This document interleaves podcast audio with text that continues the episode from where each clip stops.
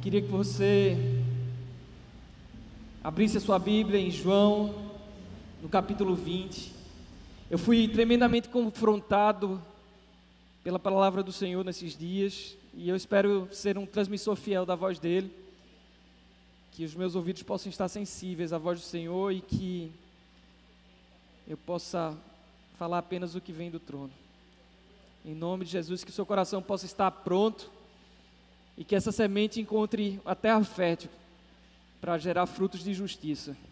Amém? Então, sempre que a gente olha na palavra de Deus, a gente percebe que o que limita o agir de Deus só existe algo, só existe uma coisa que pode limitar o agir do Senhor. E é a nossa fé, a nossa incredulidade, porque Deus não se limita pelas circunstâncias, Deus não se limita pela, pelas nossas dores, Deus não se limita pelas nossas experiências, mas o que limita o agir do Senhor é a nossa fé. É por isso que a Bíblia diz que tudo é possível aquele que crê. A Bíblia diz que não existe nenhum impossível para Deus. E sempre a gente vê que a palavra de Deus contraria a nossa realidade. E aí, quando a palavra de Deus, que contraria a nossa realidade, encontra um coração aberto, cheio de fé, o milagre pode se manifestar. Foi assim na vida de vários homens de Deus. Se você olhar a Bíblia inteira, você verá que a palavra de Deus sempre vinha no momento em que tudo parecia contrário. Por exemplo, no meio de um, de um sol gigantesco, no meio de um deserto, distante do mar, o Senhor chega e dá uma palavra para Noé construir uma arca não chovia naquele lugar, não tinha água por perto. Mas Noé obedeceu e começou a construir a arca. Todos o chamaram de louco, mas ele estava lá, em obediência, fazendo algo que não tinha o menor sentido. Muitas vezes seguir a palavra do Senhor significa fazer o que para muitos não tem sentido, não tem lógica. Porque a palavra do Senhor muitas vezes contraria a lógica. Muitas vezes a palavra do Senhor contraria a razão. Normalmente, aliás, a palavra do Senhor contraria a razão. Foi assim, por exemplo, na vida de Abraão, que o Senhor disse: "Vá para uma terra estranha". E ele não disse: "Você vai para tal lugar". Ele disse: "Saia da sua parentela, saia desse lugar que você está, e eu vou mostrar para você o lugar que você deve ir". E lá saiu Abraão sem saber para onde iria. Ele ouviu a palavra e obedeceu. E Deus fez coisas grandes através de Abraão. E eu diria que Deus vai fazer coisas grandes na vida de todo aquele que crê e obedece. A mesma coisa foi com Moisés.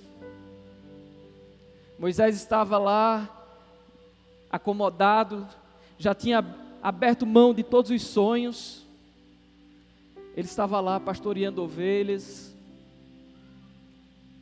envelhecendo, já estava de idade bem avançada, e de repente ele vê uma sarça, uma planta em chamas, mas que não era consumida pelo fogo. Ele achou estranho e quando se aproximou, era o Senhor que desejava falar com ele e resgatar todos os sonhos que ele tinha abandonado. E a ordem do Senhor foi: agora você, Moisés, vai para a terra que eu vou te indicar. Você vai lá para o Egito, você vai voltar para o lugar de onde você fugiu. Porque sempre que a gente tenta fazer a vontade do Senhor na força do nosso braço, a gente se decepciona e quebra a cara. E Moisés tentou realizar o sonho e o propósito que Deus tinha estabelecido para a vida dele na força do braço. E ele fez o que não deveria e teve que fugir e aprendeu a ser paciente pastoreando a ovelha. Eu acho que devia ser um negócio complicado. A ovelha queria sempre ir para um lugar que o pastor não desejava que ela fosse. E Moisés era esse pastor.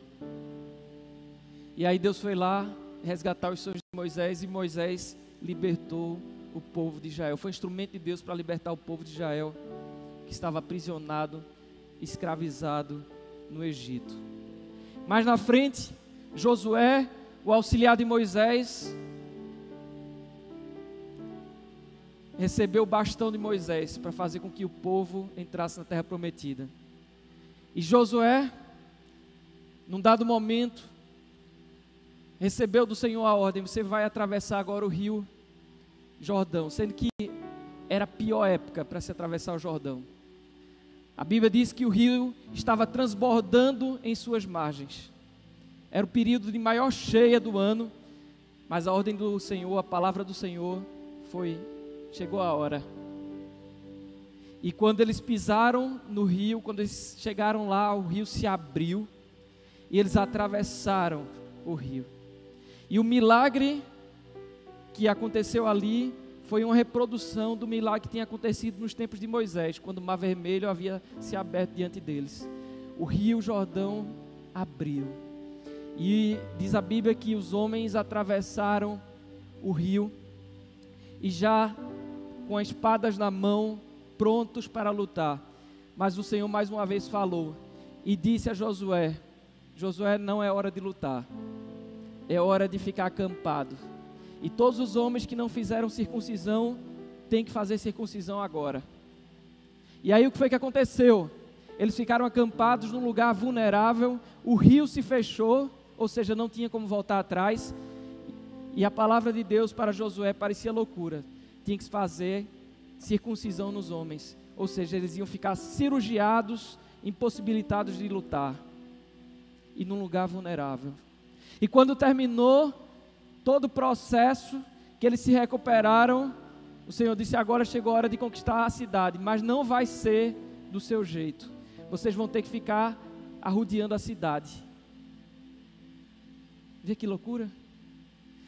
E a cidade tinha uma muralha fortificada que os arqueólogos dizem que era tão grande e tão larga que carros passavam por cima dela, indo e vindo.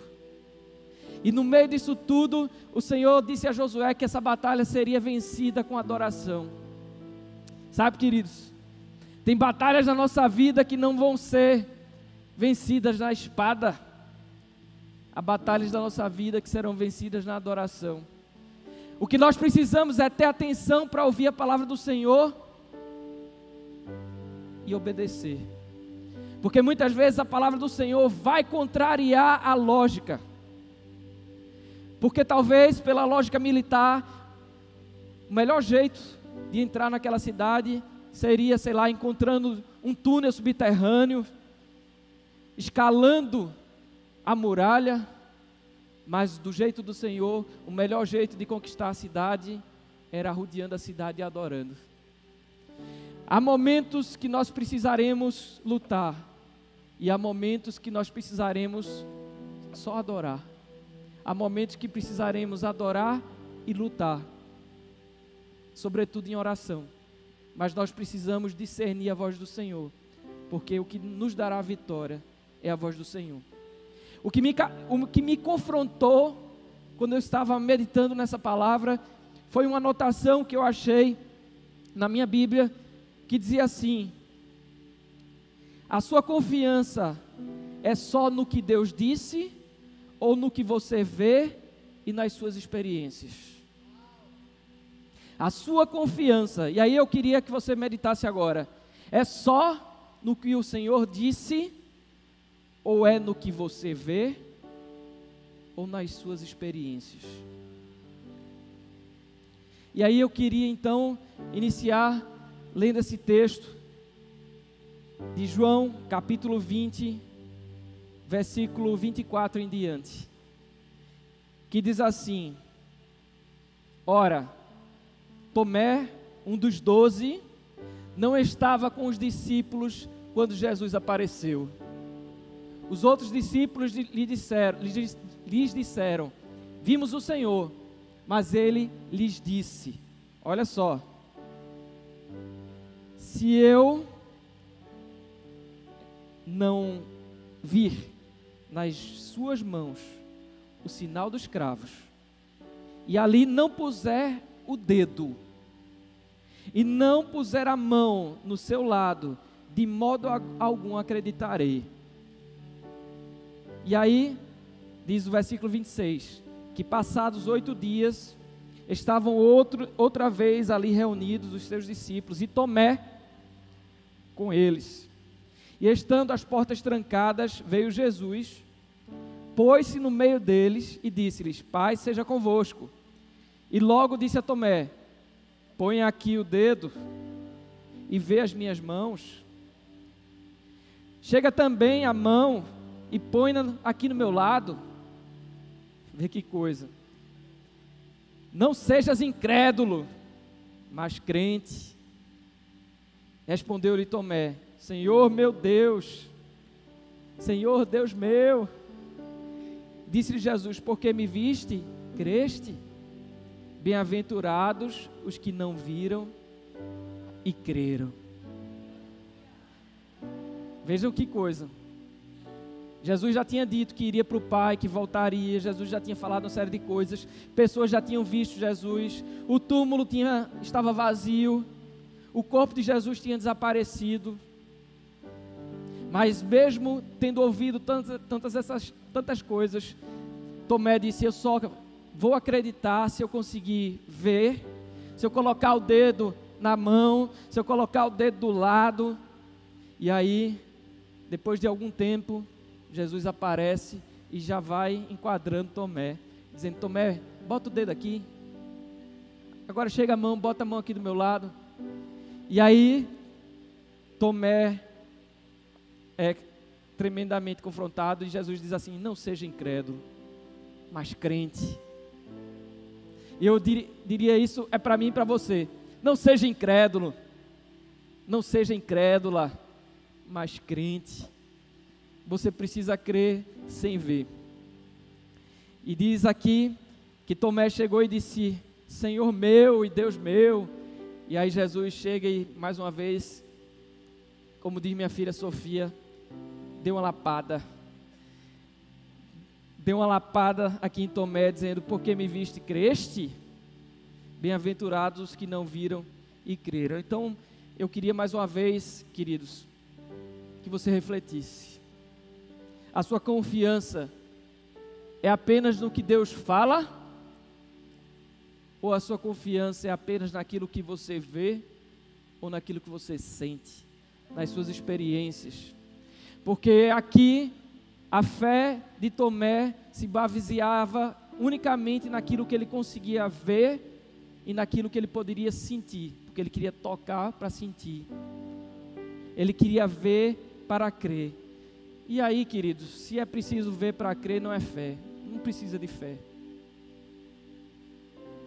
Quando Davi foi levar comida para os irmãos que estavam lá na batalha, o que foi que ele encontrou? Ele encontrou um gigante desafiando todo o povo, todo dia. Ia lá e gerava um verdadeiro terror. Tocava o terror, como diz aí. Tocava o terror todo dia. Quero ver se tem algum macho aqui para me enfrentar. Com outras palavras, era isso que ele falava. E Davi, quando viu aquilo, ele ficou indignado. Ele disse: Quem esse homem pensa que é? Eu vou lá enfrentar. Ele não é contra nós que ele está se levantando, é contra o Deus Altíssimo. Ele reconhecia que aquela afronta não era contra o povo, mas era contra um Deus que é o Deus do impossível. E Moisés, ou Moisés, ó, já estava voltando a história bastante. Davi chega, se levanta e vai enfrentar o gigante todo armado. O gigante estava todo armado e Davi vai só com uma funda. E é interessante que quando viram aquilo, Davi era franzino, magrinho. Davi não tinha a menor condição do ponto de vista humano de conseguir enfrentar aquele gigante. Porque todo mundo esperava vencer aquele gigante na força do braço. Mas Davi sabia que a vitória não viria da força do braço, mas viria da força do Senhor porque ele acreditava no que Deus havia falado e não naquilo que ele estava vendo. E o rei, que não podia negar, liberar uma pessoa que desejava lutar contra o inimigo, quis ajudar Davi. E sabe como foi a ajuda? Vem cá, vou te dar minha espada, vou te dar minha armadura. E diz que Davi colocou aquela armadura e ficou lá, parecia o Robocop, eu acho. Eu fico imaginando, Davi não conseguia se mover direito. Porque existem situações, e eu diria que sempre as situações que, de, que carecem de um milagre, você não consegue vencer com armas humanas. As armas humanas, quando você precisa de um milagre, as estratégias dos homens, quando você precisa de milagre, elas só fazem engessar você. Você não precisa de métodos humanos.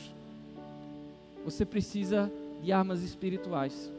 Por isso que Paulo falou que as armas da nossa milícia não são carnais, são espirituais, poderosas em Deus para destruir fortalezas. E a, as fortalezas são edificações preparadas para defender um território, para proteger algo que está ali dentro. E muitas vezes o diabo consegue levantar verdadeiras fortalezas na nossa mente. E uma das fortalezas é essa fortaleza de que para crer é preciso ver ou sentir.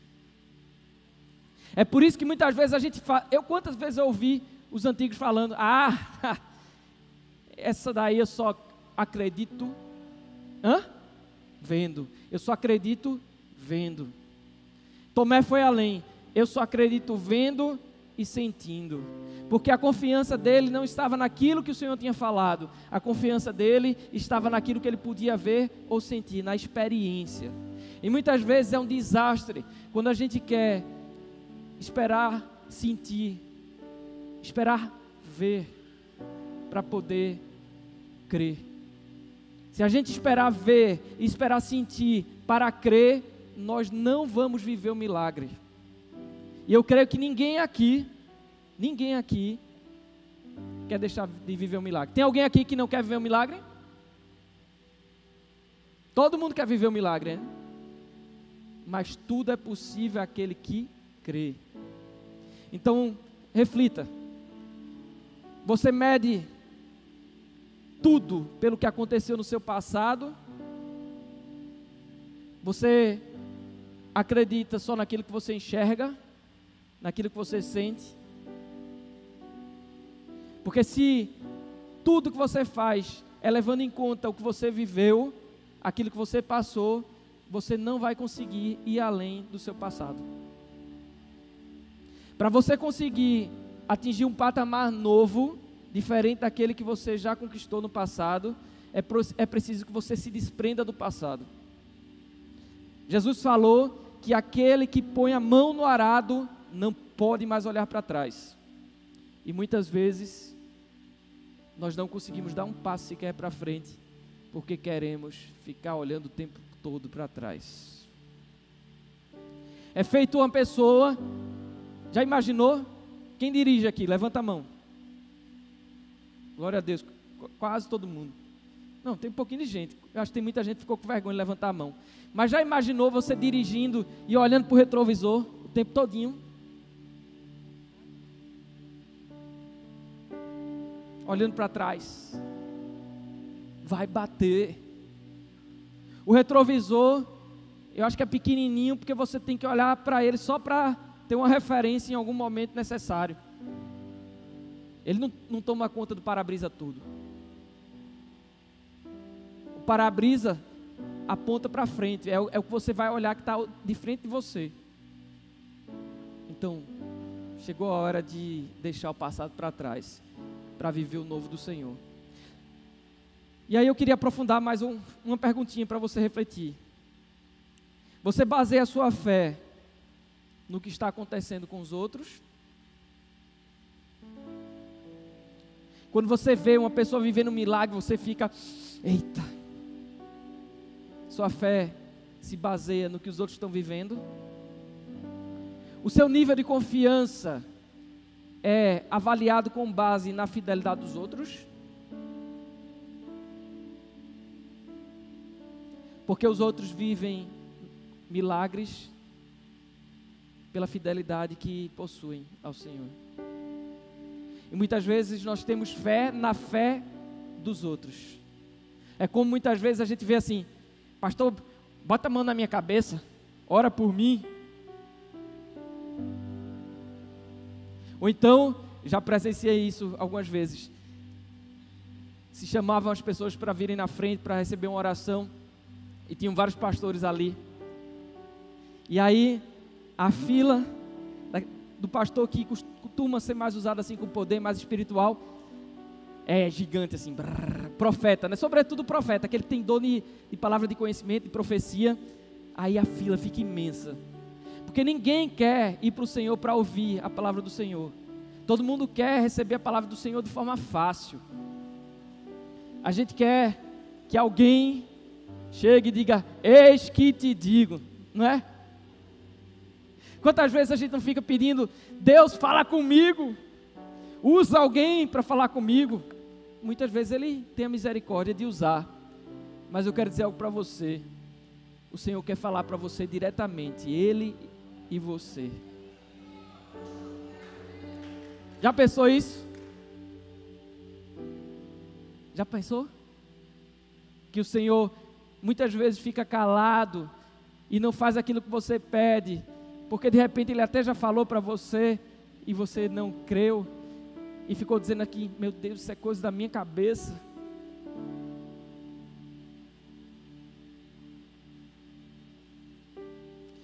Sempre a palavra do Senhor vai contrariar a realidade. E você tem que estar preparado para crer contra a realidade. Eu lembro uma vez, estava lembrando do Senhor, me trouxe a memória isso hoje. A minha filha mais velha, há uns anos atrás, ela, é, quando ela era pequena, hoje ela já tem 16 anos, ela teve, foi diagnosticada com pneumonia. E se tirou uma radiografia e tinham várias manchas no pulmão, ela teve que entrar no antibiótico. E na ocasião a médica disse: se ela piorar, traga de volta. E aí ela ficou tomando antibiótico ali, já estava no fim do antibiótico e ela continuava ainda mal. E num belo dia, ela começou a ter febre. E aí, aquela situação de febre, já tinha se dado tudo que é medicamento para passar febre e não passava. O que é que veio na minha cabeça? O que é que os meus olhos estavam vendo ali? A pneumonia se agravou. Vou dizer as palavras que vieram na minha mente. Sua filha não vai resistir. Acabou tudo. Não tem jeito mais. O antibiótico esses dias todos não serviu de nada. Tá vendo que a febre não passa com nenhum remédio? Então pode esquecer. E eu lembro que enquanto ela estava lá chorando, eu já estava prestes a ser tomado pelo desespero. E eu fui para a sala, me ajoelhei e comecei a orar assim: Senhor, não leva a minha filha. Senhor, tem misericórdia. Pai, o Senhor, Jesus não levou as nossas, nossas dores e enfermidades na cruz. E eu comecei a orar, clamando ao Senhor, chorando. Mas quando eu levantei dali, eu levantei cheio de fé. E eu lembro que eu peguei ela no meu colo e eu comecei a orar por ela, ordenando que aquela enfermidade, que tudo aquilo fosse embora. E levamos para o hospital. E quando chegou no hospital, que a médica examinou, mostrei a radiografia com as manchas do pulmão, mostrei tudo. Ela, deixa eu medir aqui a temperatura dela. E a médica disse: ela não está com febre.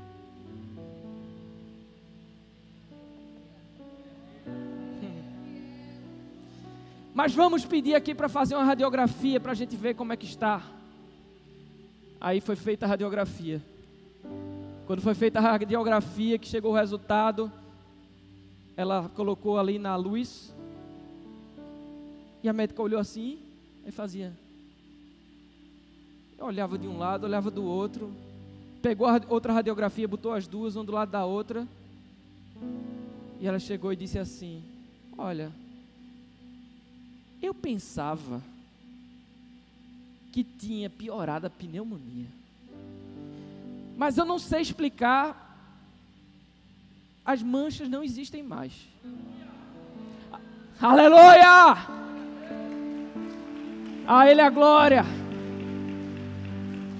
As manchas não existem mais. Isso deve ser uma virosezinha. Pode levar ela para casa, pai.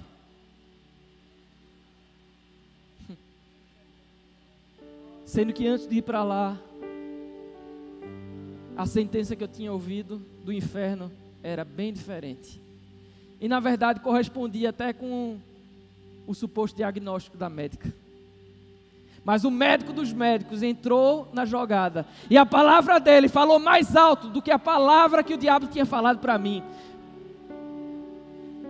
A palavra do Senhor falou mais alta do que a palavra ou o diagnóstico que os meus olhos estavam vendo. E a palavra do Senhor precisa falar mais alto para você do que tudo aquilo que você está vendo e sentindo. Não vai ter milagre sem fé. Sem fé, a Bíblia diz que ninguém verá a Deus. Então é pré-condição para viver um milagre que tenhamos fé.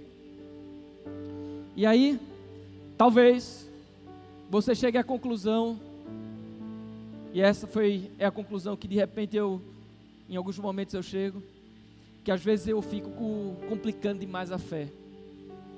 Porque fé não é complicado não, gente. A gente é que complica. Fé é simples. A fé complexa não derruba gigantes.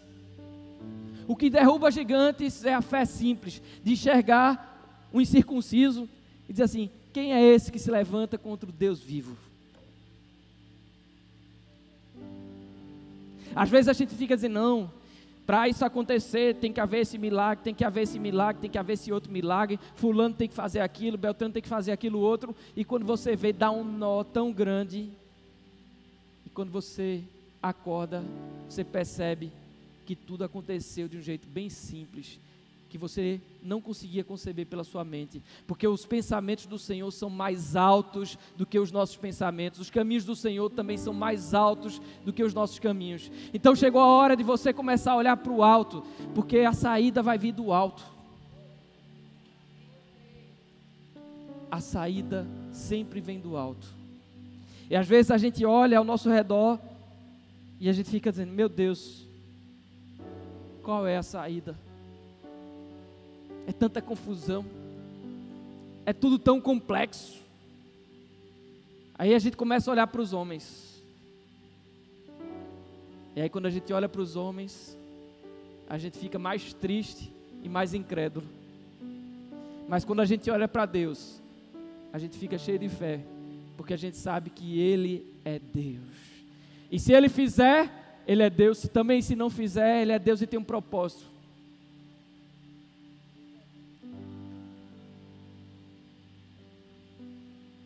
A fé, quando ela é complicada, e nós complicamos a fé, ela acaba, ao invés de ser solução, ela acaba sendo problema na nossa vida.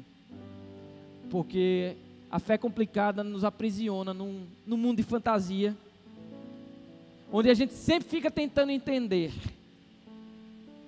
E fé não se entende. Milagre não se entende. Milagre se vive. E sempre o milagre será vivido quando a gente escuta a palavra que o Senhor falou e a gente decide obedecer. Não se confunda com as circunstâncias. Não se confunda com as circunstâncias. Não se confunda com as circunstâncias. As circunstâncias têm um propósito do inferno de nos confundir. Mas quando nós olhamos para o Senhor, o Senhor simplifica tudo. A gente não precisa entender como o milagre vai acontecer. A gente só precisa crer que o milagre vai acontecer. Não fica querendo entender. É, vai ser. Não, não adianta você nunca vai entender o milagre. Milagre não tem lógica. Milagre contraria a realidade que você está vivendo. Não tinha lógica vencer e conquistar Jericó arrodeando muralha. Não tinha lógica atravessar Rio Jordão transbordando em suas margens e o rio se abrir. Não tinha lógica atravessar mar vermelho com os pés secos. Não tinha lógica destruir ou aniquilar todo o exército de Faraó de uma vez só ali. Nada disso tem lógica. Não tem lógica você ir para uma batalha com uma tocha dentro de um vaso. E num dado momento que o Senhor, que a palavra do Senhor direcionasse lá o profeta para determinar que os vasos fossem quebrados, e quando o vaso quebrou, os inimigos enlouqueceram e começaram a se lutar entre si. Porque milagre é assim. Ninguém consegue entender, mas é milagre, é assim que Deus faz. Deus quer fazer milagre nas nossas vidas. Você crê nisso? Então diga assim: Eu creio. E aí a gente vê que Jesus sofria bastante quando ele via a incredulidade nas pessoas. Veja, por exemplo, o que está lá em Marcos, no capítulo 9, a partir do versículo 17. Queria que você abrisse a sua Bíblia nesse texto de Marcos, capítulo 9, a partir do versículo 17. Veja que coisa.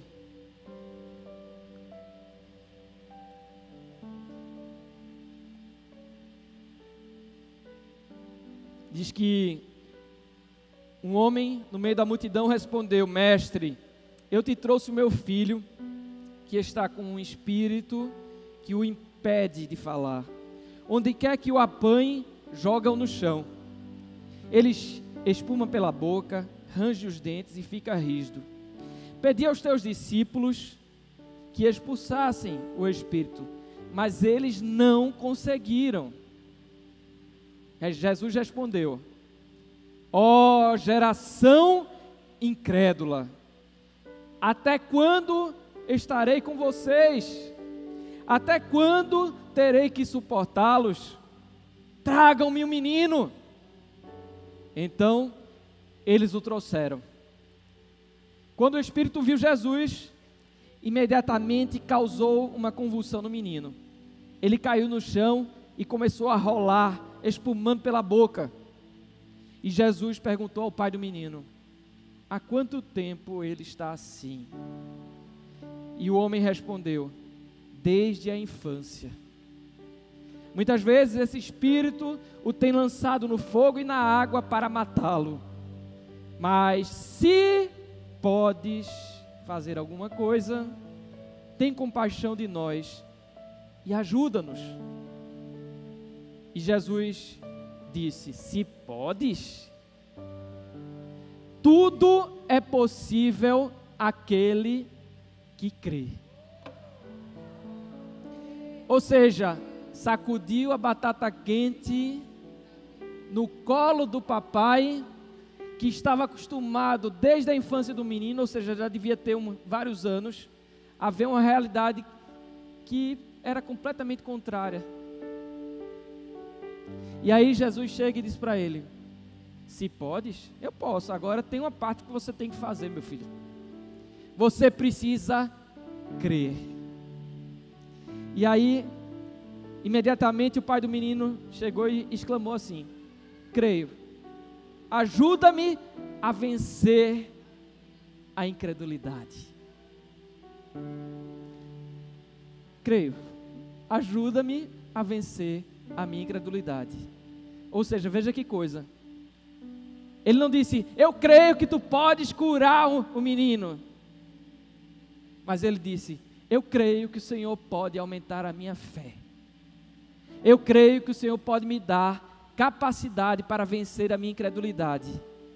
E aí eu poderei viver, Jesus, a palavra que você disse aqui para mim, que tudo é possível aquele que crê.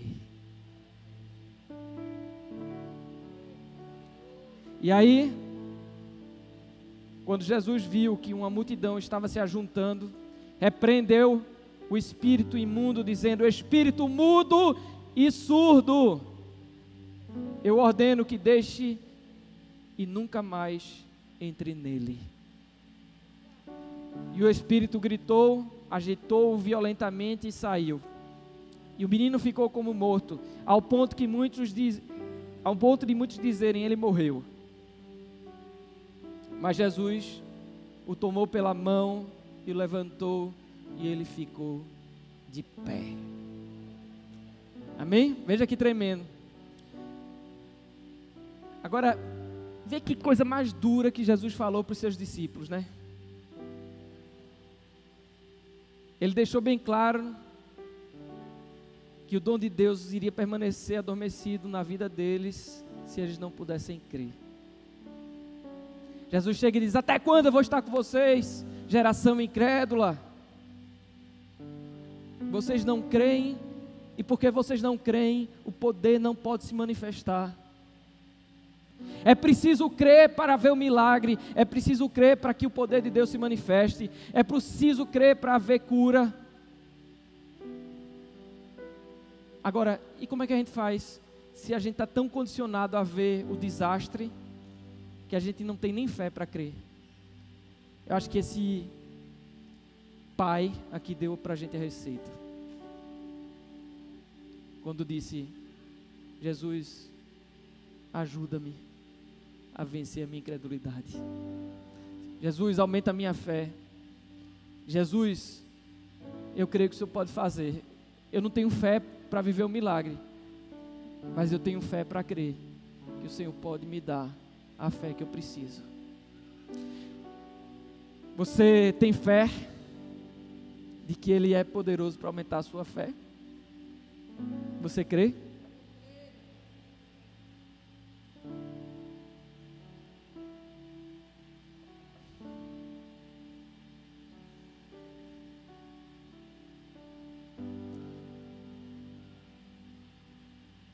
Jesus também se agradava da postura de outras pessoas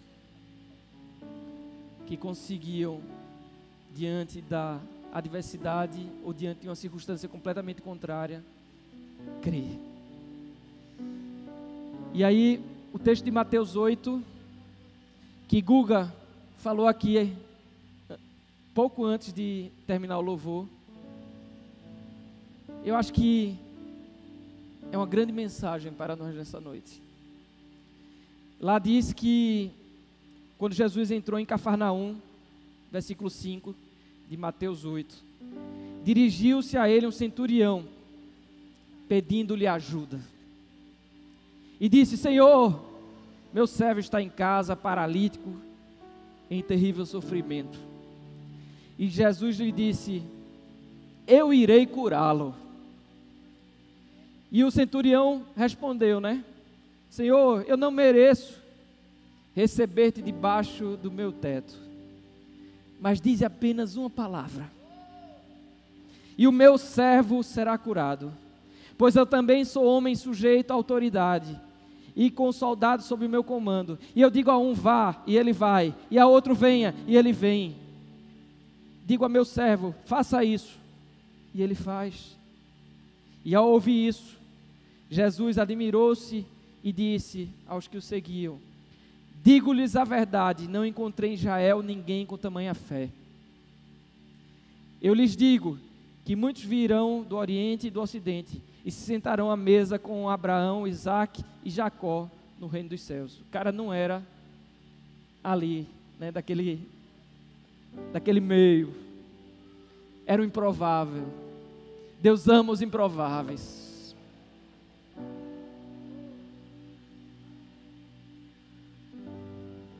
E aí ele continuou dizendo: Eu lhes digo que muitos virão do Oriente e do Ocidente e sentarão à mesa com Abraão, Isaac e Jacó no reino dos céus. Mas os súditos do reino serão lançados para fora nas trevas, onde haverá choro e ranger de dentes. Então Jesus disse ao centurião: Vá, como você creu, assim lhe acontecerá.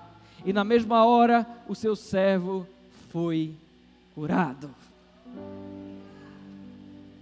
E aí eu lembro daquela canção: Basta uma palavra tua e os montes moverão E cadê, meu irmão? Ajuda aí que eu não tenho esse, esse dom não. Basta uma palavra tua e as cadeias cairão, e as cadeias cairão. Vamos ficar de pé? Vamos começar a tomar posse dessa primeira parte.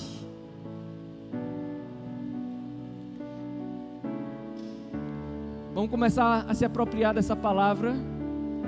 Porque o centurião, ele não acreditava naquilo que ele via, naquilo que ele podia sentir, mas ele tinha consciência que bastava uma palavra, bastava que Jesus falasse. E nós precisamos entender que os milagres não vão acontecer porque nós vamos nos esforçar. Os milagres vão acontecer porque nós vamos crer. O que o Senhor falou é mais importante do que você está vendo. Toca no irmão que está do seu lado, meu irmão. O que o Senhor falou é mais importante do que aquilo que você está vendo. Aí fala para outro lado, fala para outro lado. Palavra tua e os montes moverão, e os montes moverão. Basta uma palavra tua e as cadeias cairão, as cadeias cairão.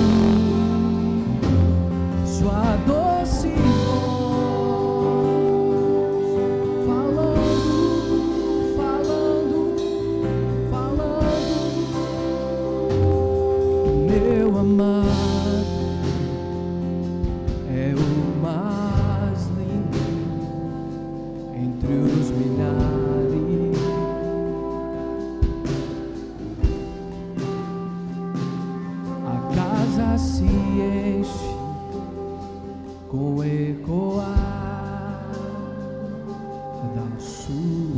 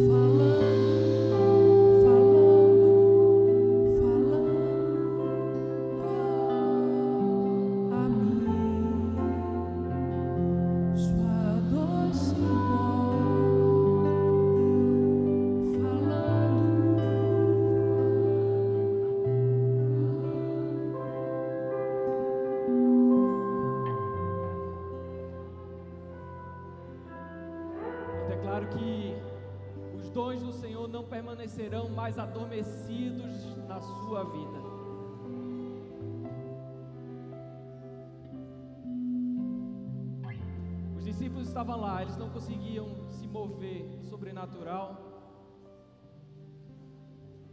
porque o que eles estavam vendo era maior do que a fé que eles tinham. Mas a fé na palavra do Senhor era o que eles precisavam para que o sobrenatural pudesse se manifestar.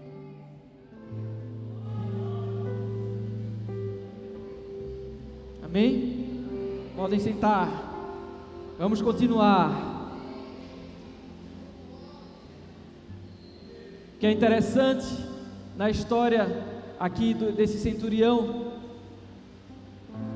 é que muitas vezes a gente fica pedindo para Jesus entrar na nossa casa, mas quando ele chega, a gente começa a duvidar. É ou não é? A gente fica pedindo, Deus, entra na minha casa, Deus, toca o coração da- do, do meu filho, Deus, faz esse milagre, faz aquele outro. Quando Deus começa a se manifestar, começa a tocar o coração, você começa a duvidar. Mas o centurião ele não duvidou. Ele creu que bastava, Jesus nem precisava ir na casa dele. Bastava a palavra.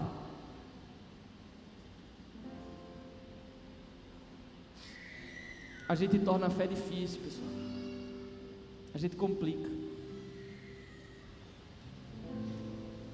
Muitas vezes a gente acha que para o milagre acontecer, Jesus precisa ir até lá. Mas Jesus só precisa liberar a palavra. Às vezes a gente acha que precisa ir tocar na cabeça, mas basta a palavra do Senhor.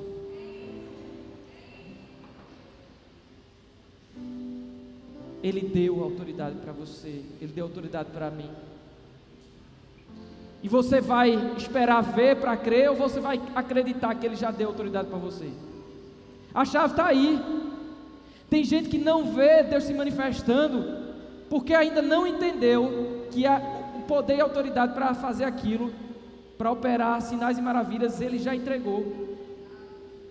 Ah, nu- nunca aconteceu milagre quando eu orei. E aí eu pergunto para você: mas você já creu que a autoridade para operar milagre Deus já deu para você? Jesus já deu? Você crê nisso? Então comece a orar pelas pessoas. Não acreditando que é você, mas que é o poder de Deus que vai fazer.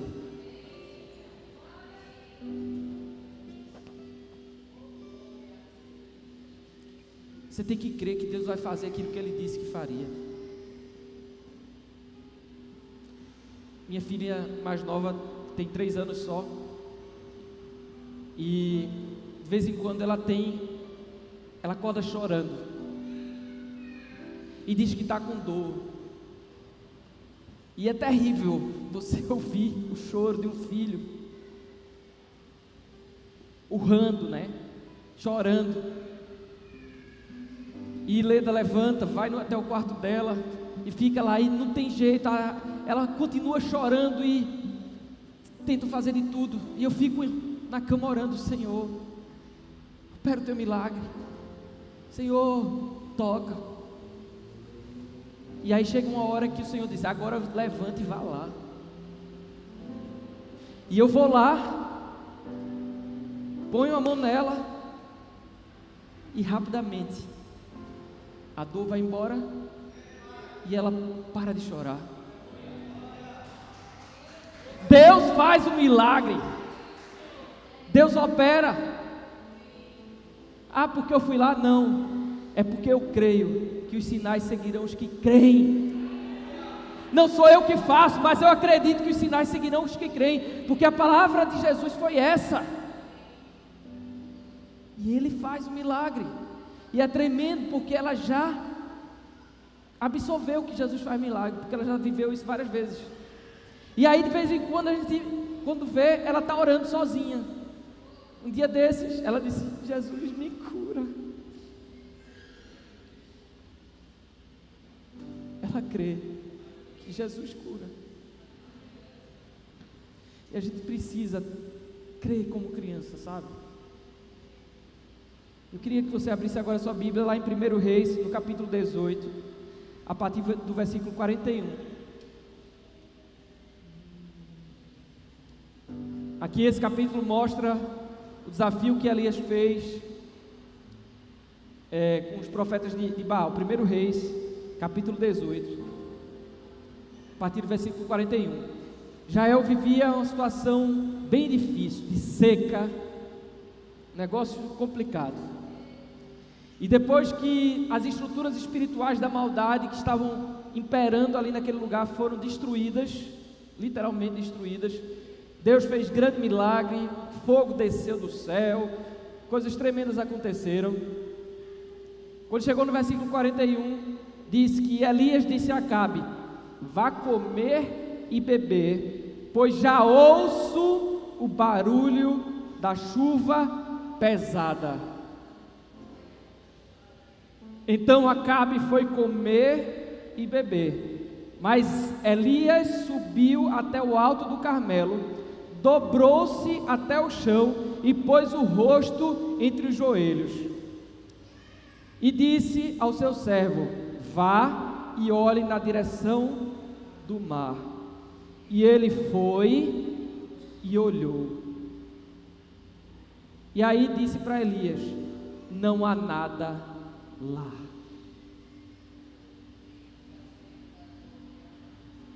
Sete vezes Elias mandou ao servo dele: Volte para ver o que tem na direção do mar. Mas apenas na sétima vez o servo disse para Elias: Eu vejo uma pequena nuvem do tamanho da mão de um homem. Ela está se levantando no mar. Então Elias disse: Vá dizer a Acabe: Prepare o seu carro e desça antes que a chuva o impeça.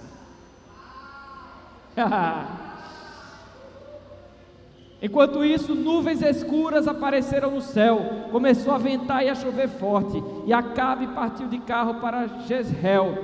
E o, o poder do Senhor veio sobre Elias, e ele, prendendo a capa com o cinto, correu à frente de Acabe por todo o caminho até Jezreel. Oh, glória! O que foi que Elias ouviu? Sua doce voz. Ele ouviu o som da chuva. O Senhor falou para ele que ia chover, que tudo começaria do mar. Oh,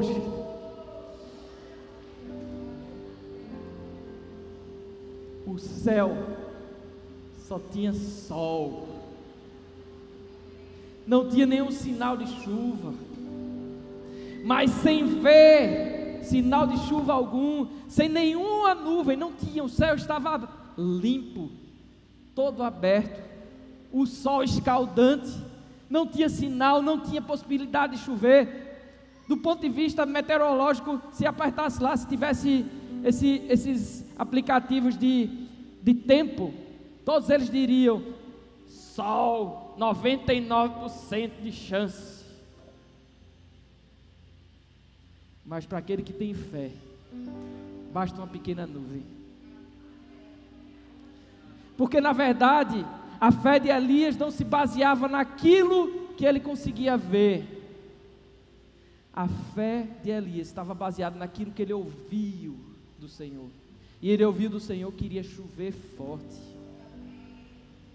E aí, ele teve a ousadia e a simplicidade e a vulnerabilidade, né? Porque ele ficou totalmente vulnerável aqui. Porque no meio do solão, ele chega e diz para Acabe: vai lá, vai comer, vai beber, porque vai chover. E eu acho que Acabe olhou para ele assim: Sendo que eu acho que Acabe não duvidou. Tanto é que Acabe foi comer. Sabe por quê? Porque Acabe tinha visto um homem maluco chegar e dizer assim: chama os profetas de Baal, tudinho aí. Vamos ver aqui quem é o Deus verdadeiro. Acabe viu o fogo descendo do céu.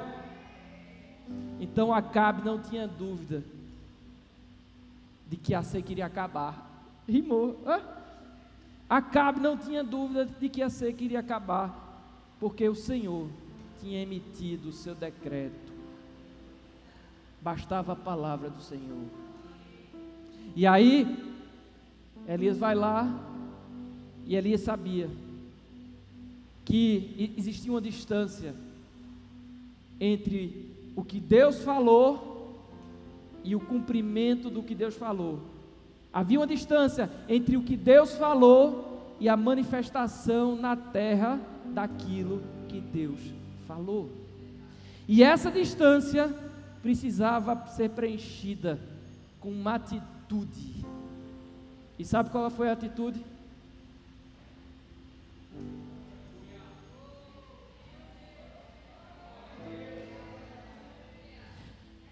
Ele botou o joelho no chão e ele começou a orar para que se manifestasse na terra aquilo que ele já tinha ouvido acontecer no céu.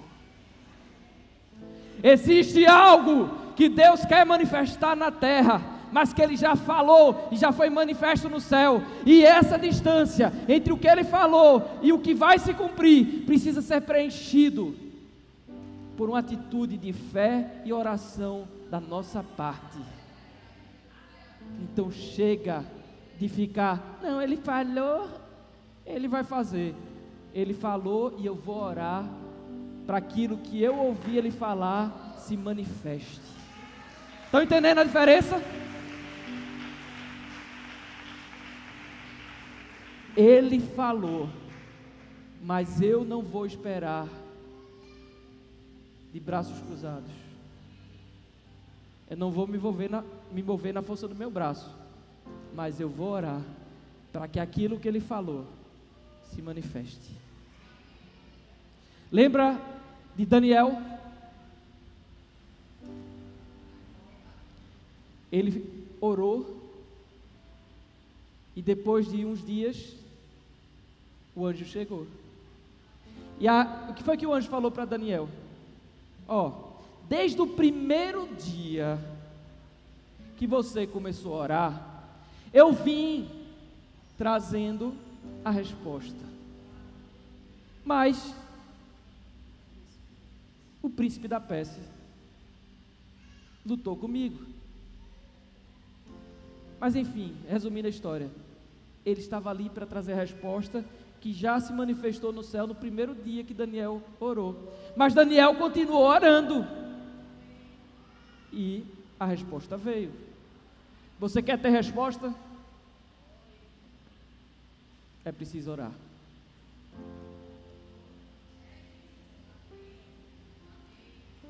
Elias então ouviu do céu e decretou na terra a doce voz do Senhor, que estava ali falando através do som de uma chuva forte.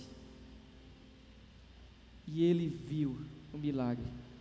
Ele se encheu de poder e correu na frente da carruagem de Acabe. Vamos agora para o Novo Testamento. Vamos ver outra, outra situação em que foi preciso crer a despeito das circunstâncias. Lá em Mateus, no capítulo 17, a partir do versículo 24, diz que quando Jesus e seus discípulos chegaram a Cafarnaum, os coletores do imposto de duas dracmas vieram a Pedro e perguntaram: O mestre de vocês não paga o imposto do templo? E Pedro respondeu: Sim, paga. Quando Pedro entrou na casa, Jesus foi o primeiro a falar, perguntando-lhe: O que você acha, Simão? De quem os reis da terra cobram tributos e impostos? Dos seus próprios filhos ou dos outros? Dos outros, respondeu Pedro. Disse-lhe Jesus: Então os filhos estão isentos. Mas, para não escandalizá-los, vá ao mar, jogue o anzol, tire o primeiro peixe que você pegar, abra-lhe a boca e você encontrará uma moeda de quatro dracmas. Pegue-a e entregue a eles para pagar o meu imposto e o seu. Tu já imaginou? Pessoa encontrar dinheiro na boca de peixe. Mas bastava uma palavra. E quando Jesus disse, Pedro, vai lá e joga o anzol, ele já tinha dito para o peixe, vai lá e leva a moeda. Bastava uma palavra. E Pedro disse, ele poderia ter dito assim, mas Jesus, quem já viu pegar peixe? Eu sou pescador, Jesus, há muito tempo. Eu pesco desde pequenininho. Eu já nasci, Jesus, pescando. Ele poderia ter dito, né? Jesus, eu ser pescador era minha profissão. E em todo esse tempo, eu nunca vi um peixe com moeda na boca. Não poderia ter dito? Mas a fé, ela não pode ligar para as experiências.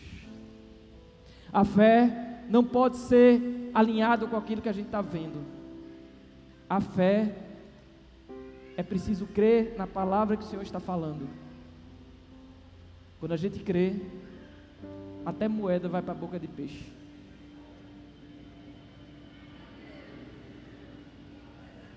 Entendeu? Então, a conclusão de tudo isso é que nós precisamos ter uma mudança de mente. O apóstolo Paulo falou lá em Romanos 12, 2: Não vos conformeis com este mundo, mas transformai-vos pela renovação da vossa mente, para que experimenteis qual seja a boa, agradável e perfeita vontade de Deus. A vontade de Deus é boa, agradável e perfeita. Quando você vai lá para o Antigo Testamento, você vê que a mulher viu o fruto da árvore do conhecimento do mal e viu que era boa, viu que era agradável, e por fim, ela viu que a, o fruto era desejável, quase igual à vontade de Deus. Boa, agradável, só difere na última. A de Deus é perfeita e a do homem não tem limite. Desejável significa que não se satisfaz, que não se acaba. O Senhor nos chama para experimentar a vontade dele, que só vai acontecer essa experiência se a gente mudar a forma de pensar. Então o mundo diz: você precisa ver para crer. E Jesus diz: você precisa crer para ver. O mundo diz: você tem que sentir para viver. Mas no Senhor é: você precisa crer para experimentar. Tudo decorre da fé. Então não vai ser a sua experiência que vai fazer diferença. Então lá em Mateus agora, Mateus no capítulo 18, a partir do versículo 1, diz: Naquele momento, os discípulos chegaram a Jesus e perguntaram: Quem é o maior no reino dos céus? Chamando uma criança, colocou-a no meio deles e disse: Eu lhes asseguro que, a não ser que vocês se convertam e se tornem como crianças, jamais entrarão no reino dos céus. Portanto, quem se faz humilde como esta criança, este é o maior no reino dos céus. Olha só que coisa. Se você olhar o capítulo 17, você vai ver que ele começa com a transfiguração, não é isso? Alguns foram escolhidos, não foram todos que viram a transfiguração, foi um negócio tremendo. Depois, Jesus chega e diz para Pedro, já no final do capítulo: Vai lá e pesca o peixe, tira da, do- da boca do peixe o meu imposto e o teu. Aí logo em seguida diz aqui que naquele momento os discípulos chegaram e perguntaram para Jesus: quem é o maior? Eu acho que eles pensaram: será que é Pedro? Será que é Tiago? Será que é João? Quem é o maior? E aí Jesus pega, traz uma criança. Em outro evangelho que narra essa situação, diz que ele botou a criança no colo. E vocês sabem que, não- que assim, só uma criança se deixa fazer isso, né? Já imaginou ele chamar um adulto, vem cá Pedro, senta no meu colo. Que é isso, Senhor? Mas uma criança se deixa levar pelos braços de Jesus. E a, a palavra foi: vocês precisam se comportar como criança. E a criança, ela pode fazer birra, mas a criança tem uma, algumas coisas que são interessantes que eu acho que Deus quer que a gente tenha. A criança, ela não, não quer dizer assim, eu sou a maior. Muitas vezes ela quer chamar atenção para si, porque ela quer, na verdade, relacionamento.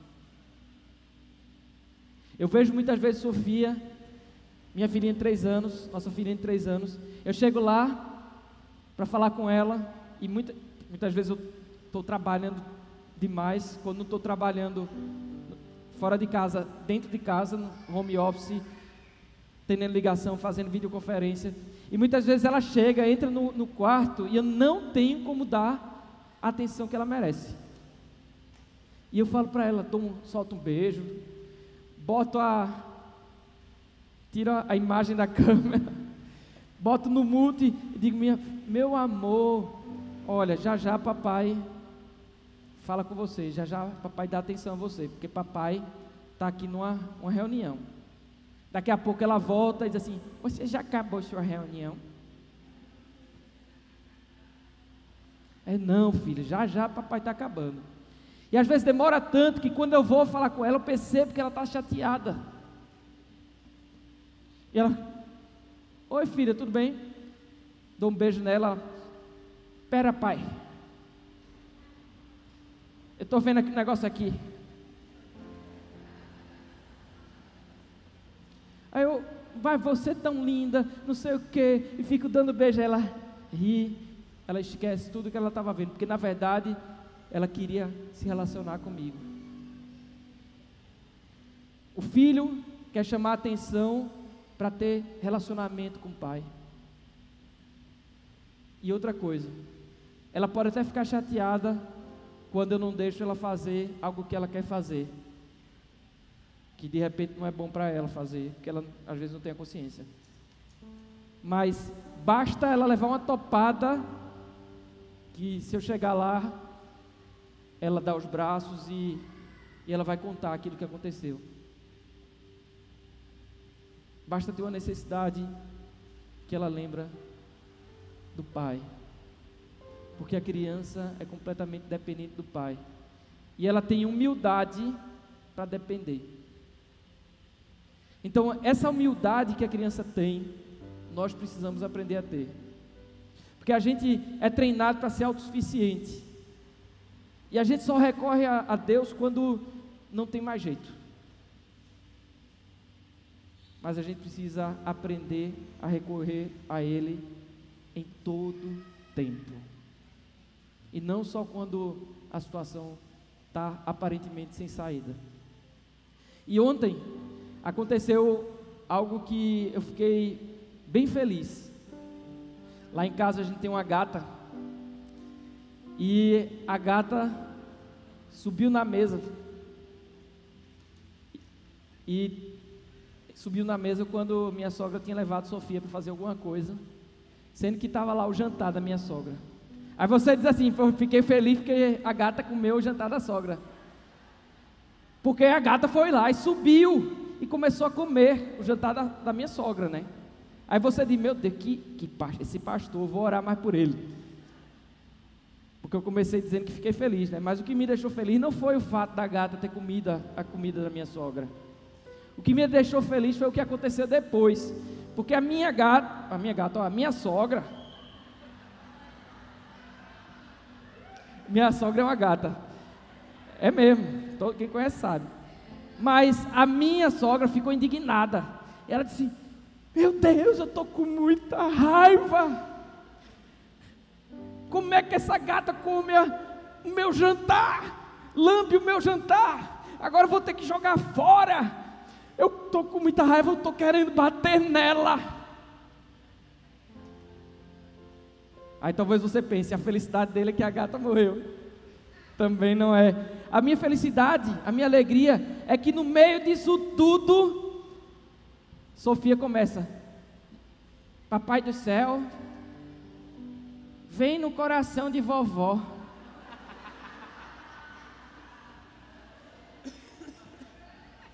Ajuda a vovó a liberar perdão para a Totola.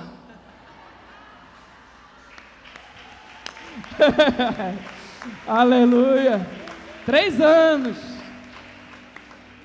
Ajuda a vovó a liberar perdão para a Totola. E que ela não castigue Totola. Porque quem vai castigar Totola é o Senhor. Aí minha sogra. Aí ela disse: Vovó, você está melhor?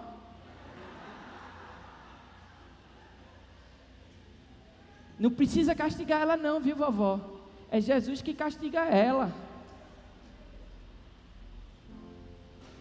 Tá melhor, vovó? Acho que a fome já tinha passado, a raiva já tinha ido embora. Porque ela não. Ela poderia, se ela fosse um adulto, eu acho que a Leda também se indignou, né, Leda? Leda ficou indignada. Poxa, agora essa gata deu para fazer isso. Ela nunca foi de subir na mesa para pegar comida e agora está fazendo isso. A indignação do adulto vem. Mas a criança está vendo de outro jeito.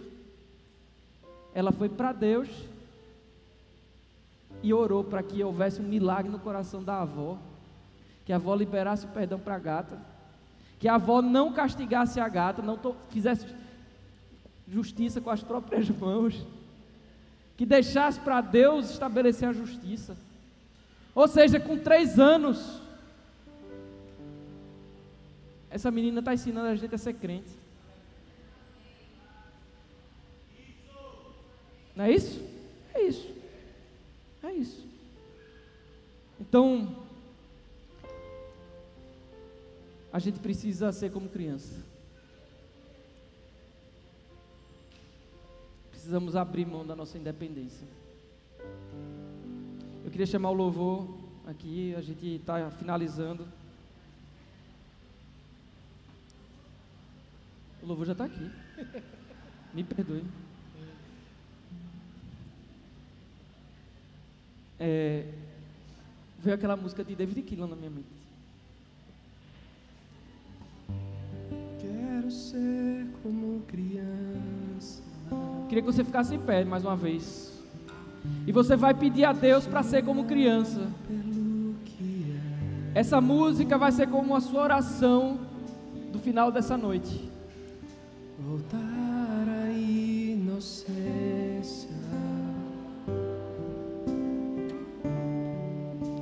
E acreditar em ti.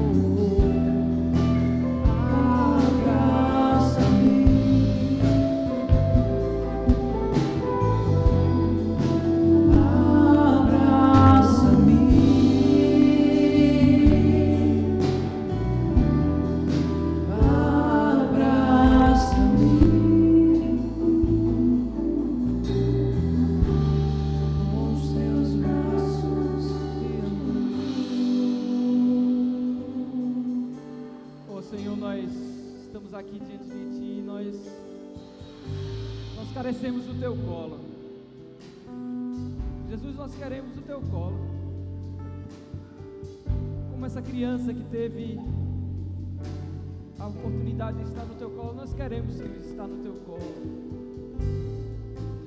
Nós queremos nos mover em Ti. O Senhor falou que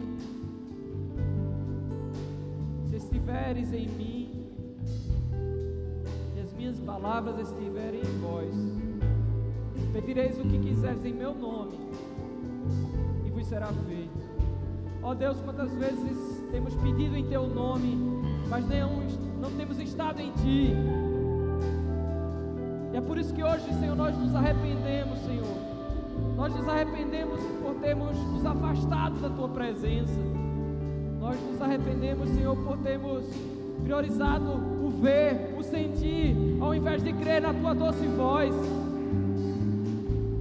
Então hoje nós nos voltamos para ti. E nós cremos, Senhor, em tudo que foi dito aqui. Porque basta a tua palavra, basta a tua palavra. É nela que devemos crer. Como fez o centurião que disse: basta uma palavra tua. Nós cremos, Senhor, que para a nossa vida mudar, basta uma palavra tua. Nós cremos que para as circunstâncias se transformarem, basta uma palavra tua. Mas nós cremos também que em Ti nós temos autoridade para falar. Ti nós temos autoridade para falar, Senhor. Então toma nosso coração nas Tuas mãos. Que possamos sair daqui cheios de fé. Sabendo que aquele que ouve de Ti e crê, consegue ver o milagre acontecer, independente do que os olhos estão vendo ou as circunstâncias estão falando.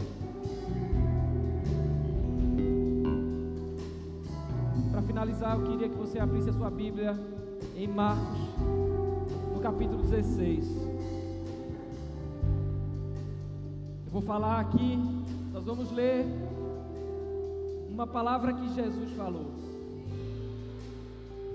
E diante de tudo que foi dito aqui, você terá escolha. A escolha de crer naquilo que ele disse,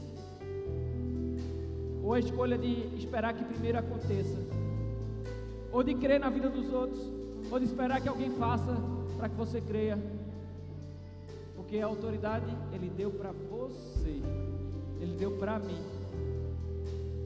E deu para você também. Diz aqui: Estes sinais hão de acompanhar aqueles que creem. Em meu nome expulsarão demônios, falarão novas línguas, pegarão em serpentes, e se alguma coisa mortífera beberem, não lhes fará mal. Se impuserem as mãos sobre os enfermos, eles ficarão curados.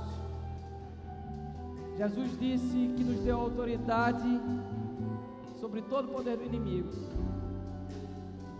Tudo que nós precisamos fazer é crer que Ele falou isso e tomar posse daquilo que Ele conquistou para nós na cruz. Se você crê, você vai viver. Sabe? O Senhor traz à memória a figura. Pode sentar, só para a gente finalizar aquela figura da procuração. Imagine que você conhecia um astronauta, certo?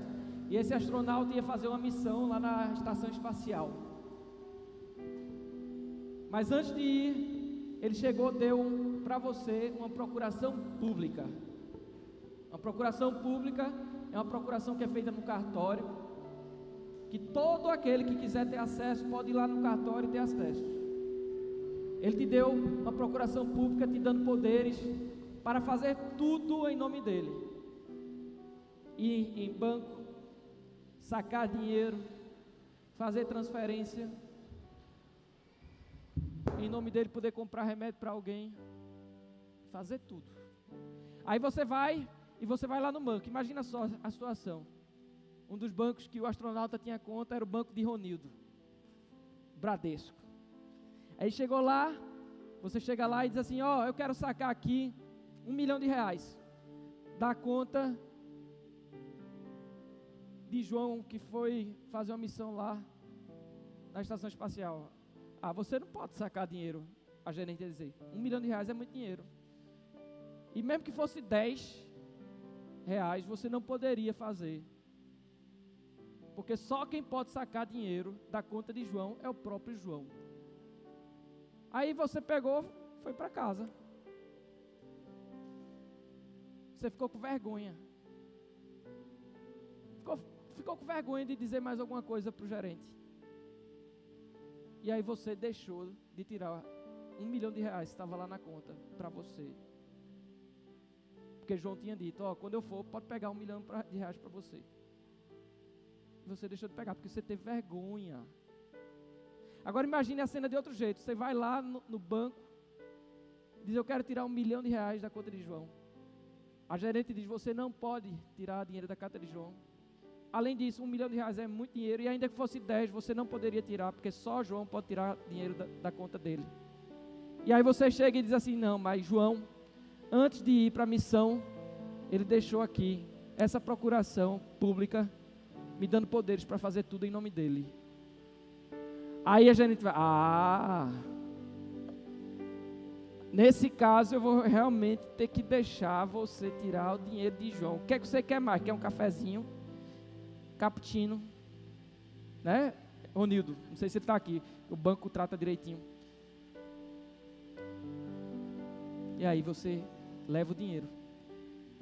Porque você creu que aquela procuração que João confiou a você, que passou no cartório, era verdadeira e realmente dava poderes a você para fazer o que ninguém acredita.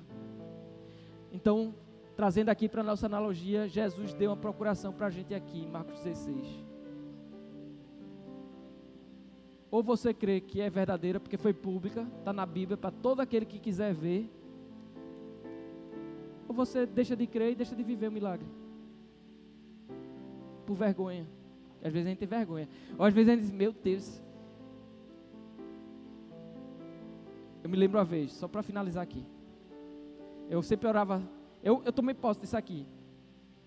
E eu comecei a orar pelas pessoas e eu comecei a ver milagres. Mas muitas vezes era milagre assim.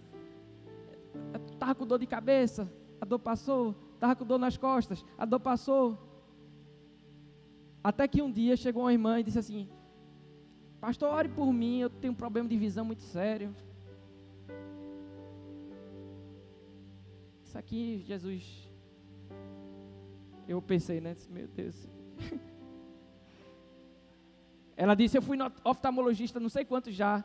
Disseram que meu problema não tem jeito. Nem cirurgia eu posso fazer, porque meu grau não para de, de aumentar. Aí eu. Tu ora, pastor? Eu oro. Aí eu comecei a orar. E Jesus faz um milagre na vida dessa irmã. Essa foi o início da oração.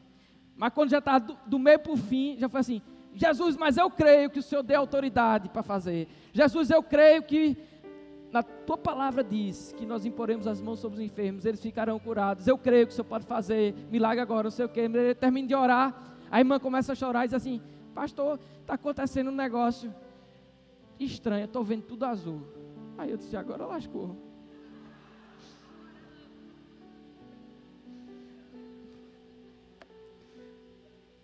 Aí eu disse, meu Jesus, o que, é que eu digo para essa irmã, né? Eu orei por cura e parece que a situação piorou. Porque na verdade eu queria ver alguma coisa. E aí, mas eu tive fé para dizer assim, irmã, Deus está fazendo, está operando. Eu não sei não. Eu não sei não, mas Ele está fazendo alguma coisa. E passa um tempão. Eu, eu acho que pa, passaram anos. E um dia eu estava pensando em desistir de tudo fazia parte de outra igreja. E, mas aqui estava começando a família 61. E tinha aqui um. Era uma tenda de circo. Tudo começou assim, né? Uma tenda de circo. E teve o dia que foi, o primeiro dia, e veio o pastor Cirilo. Não foi isso? E aí eu estava pela graça, né? Eu disse, eu vou lá para ver se se Jesus faz alguma coisa por mim, porque eu quero é desistir. E aí, não tinha nem esse chão, não tinha nada disso.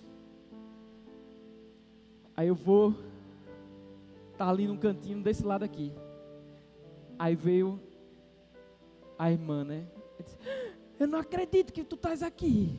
Eu disse, oi, o que foi? Nem me lembrava dela. Pastor, tu lembra de mim? Disse, Mais ou menos, assim, não, tem uma lembrança pouca.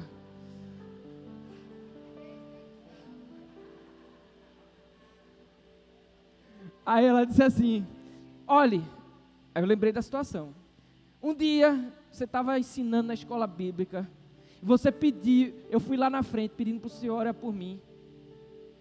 Eu tinha um problema de visão seríssimo. Ela começou a. Aí eu disse: Ah, eu lembro. Quem é que não ia lembrar, né? Um negócio desse. Lembra, pastor, que o senhor, depois terminou de orar, eu disse ao senhor que eu estava vendo tudo azul. Eu disse, lembro. Com a pouca fé que eu estava naquele dia pensando em desistir, eu pensava no pior, vou, vou confessar. Mas ela disse assim: Pastor, eu fiquei vendo tudo azul mesmo naquele dia. e de, quando eu saí de lá, depois eu marquei um oftalmologista. E quando eu cheguei no, no oftalmologista, que ele fez os exames lá, ele chegou e disse para mim: Você fez alguma cirurgia? Aconteceu alguma coisa? Eu lhe acompanho há tanto tempo, agora tem algo estranho aqui. Porque seu grau regrediu. Aí ela disse: Olha, doutor, foi Deus que fez um milagre na minha vida. E aí contou o que tinha acontecido. Jesus fez o grau dela regredir. Era impossível, o grau dela só podia aumentar. Mas bastou uma palavra para o grau dela voltar. Amém? A Ele, a Ele, bastava uma palavra para voltar. E aí, só uma outra palavra para, outro testemunho para que o Senhor me traz à memória, para aumentar a nossa fé, né? De que basta uma palavra. Numa situação parecida com essa, veio um irmão, não sei se foi nesse mesmo dia ou foi em outro dia diferente, dizendo que tinha uma cirurgia marcada no dia seguinte, que ele, ele era um pintor, ele tinha perdido toda a sensibilidade da mão, e ele até pediu, toca aqui na minha mão. Aí eu apertava a mão e disse, eu não sinto nada. Ele se está atrapalhando a minha vida porque eu não estou conseguindo pintar. E eu fui no médico, o médico disse que é um problema tal, não sei o que, tem que se fazer uma cirurgia. E a cirurgia está marcada para amanhã. Eu queria que o senhor orasse por mim. E aí, quando eu olhei aquele problema, eu disse, Jesus, só tu, né? Assim. E, e a minha oração era assim, viu, pastora Sandra? A oração era assim: Senhor Jesus, usa o médico. Jesus guia a mão do médico, né?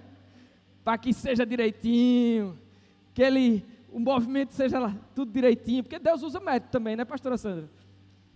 Usa, eu creio que ele usa. Mas nesse dia a minha oração era assim, porque eu não tinha fé suficiente para ver, né? Eu queria ver. E eu achava, meu Deus, dor de cabeça, dor nas costas, vai, mas mão que precisa de cirurgia, eu nunca vi um negócio desse não. E aí foi engraçado, porque eu, a, o início da oração foi Deus usa o médico e o final da oração foi Deus, o Senhor é poderoso para curar ele agora. Deus, o Senhor falou que a gente vai impor a mão sobre os enfermos, eles vão ficar curados. Então, no nome de Jesus, que haja cura. E o homem começa a chorar. E ele diz: Eu voltei a sentir minha mão. E eu, meu Deus do céu. Que tremendo. Glória a Deus. Irmão, não fui eu não, viu? Não fui eu não. Foi Jesus. Foi ele que fez. Mas ele disse que faria isso através da gente. E o irmão todo empolgado e disse assim: Mas eu vou lá amanhã, no médico, porque eu vou lá cancelar a cirurgia e dizer que Deus fez um milagre. Aí, escuta, vê que tremendo. Alguns dias se passam, acho que na semana seguinte ele vem falar comigo: Gustavo, vê o que aconteceu comigo. Lembra que do, daquele milagre? Lembro, meu irmão. Lembra que eu disse que ia lá falar com o médico? Lembro. Eu fui lá falar com o médico. Ele disse, doutor, olhe, Deus fez um milagre na minha vida. E o médico, como é, menino? Deus não existe, não. Aí ele disse, mas olhe, doutor, lembra que o senhor me examinou que está marcado minha cirurgia para hoje? Lembro. Seu problema, meu amigo, só cirurgia. Disse, mas doutor, aconteceu assim, assim, assim. Deus me curou. Eu estou sentindo minha mão. Espera aí, isso não existe não. Deixa eu examinar você. Aí começou a examinar, eu acho que devia fazer alguma coisa, o cara sentir dor, né? Ele, ai! ai aí o médico, oxi, realmente aconteceu alguma coisa aqui. Doutor, Deus me curou. Aí o médico chegou e disse assim, é, realmente eu acho que poder da mente, né? Aconteceu realmente alguma coisa aí. Vamos aqui, vamos pegar seu prontuário. Pega aí o prontuário desse rapaz. Aí deu o nome dele. Quando chegou o prontuário, qual o seu nome? Aí ele disse, fulano de tal. Aí quando ele olhou, disse, oxi, você falou com alguém aqui antes de falar comigo? Eu disse, não, de jeito nenhum. Falei, vim falar direto com o senhor. E como é que pode? O seu nome está arriscado no prontuário. Quem, quem, quem fez isso? Quem riscou? Ele se doutor, o Deus que fez um milagre em mim, mandou o anjo aqui riscar meu nome. A Ele, a Ele. Então, queridos, creio que Deus é poderoso para fazer o um milagre. Então, eu queria que você ficasse em pé nesse momento. Nós vamos ofertar ao Senhor. E aí, eu queria que você abrisse a sua Bíblia lá em Malaquias, no capítulo 3, já que a gente está falando da palavra que o Senhor falou. Malaquias capítulo 3, a partir do versículo 6. Olha o que diz, olha o que o Senhor falou. Vê só, abre aí, não deixa de acompanhar não. Diz: Porque eu, o Senhor, não mudo. Por isso, vós, ó filhos de Jacó, não sois consumidos. Desde os dias de vossos pais, vos desviastes dos meus estatutos e não os guardastes. Tornai-vos para mim, e eu me tornarei para vós outros, diz o Senhor dos Exércitos. Mas vós dizeis: em que havemos de tornar? Roubará o homem a Deus? Todavia, vós me roubais e dizeis: em que te roubamos? E aí ele mesmo responde: nos dízimos e nas ofertas. Com maldição sois amaldiçoados, porque a mim me roubais, vós, a nação toda. E aí, versículo 10 diz: Trazei todos os dízimos à casa do tesouro, para que haja mantimento na minha casa, e provai-me nisto, diz o Senhor dos Exércitos, se eu não vos abrir as janelas dos céus e não derramar sobre vós bênção sem medida. Por vossa causa, repreenderei o devorador, para que não vos consuma o fruto da terra. A vossa vida no campo não será estéril, diz o Senhor dos Exércitos. Todas as nações vos chamarão felizes, porque vós sereis uma terra deleitosa, diz o Senhor dos Exércitos. Então nós finalizamos com uma palavra que não é minha, que é do Senhor e que cabe a nós cumprir. E aí eu pergunto para você: até quando você vai ficar cumprindo as coisas parcialmente? Até quando a sua fé vai ser só naquilo que você está vendo? Até quando você vai querer condicionar a obediência a que alguma coisa aconteça? Não condicione mais. Escute a doce voz do Senhor.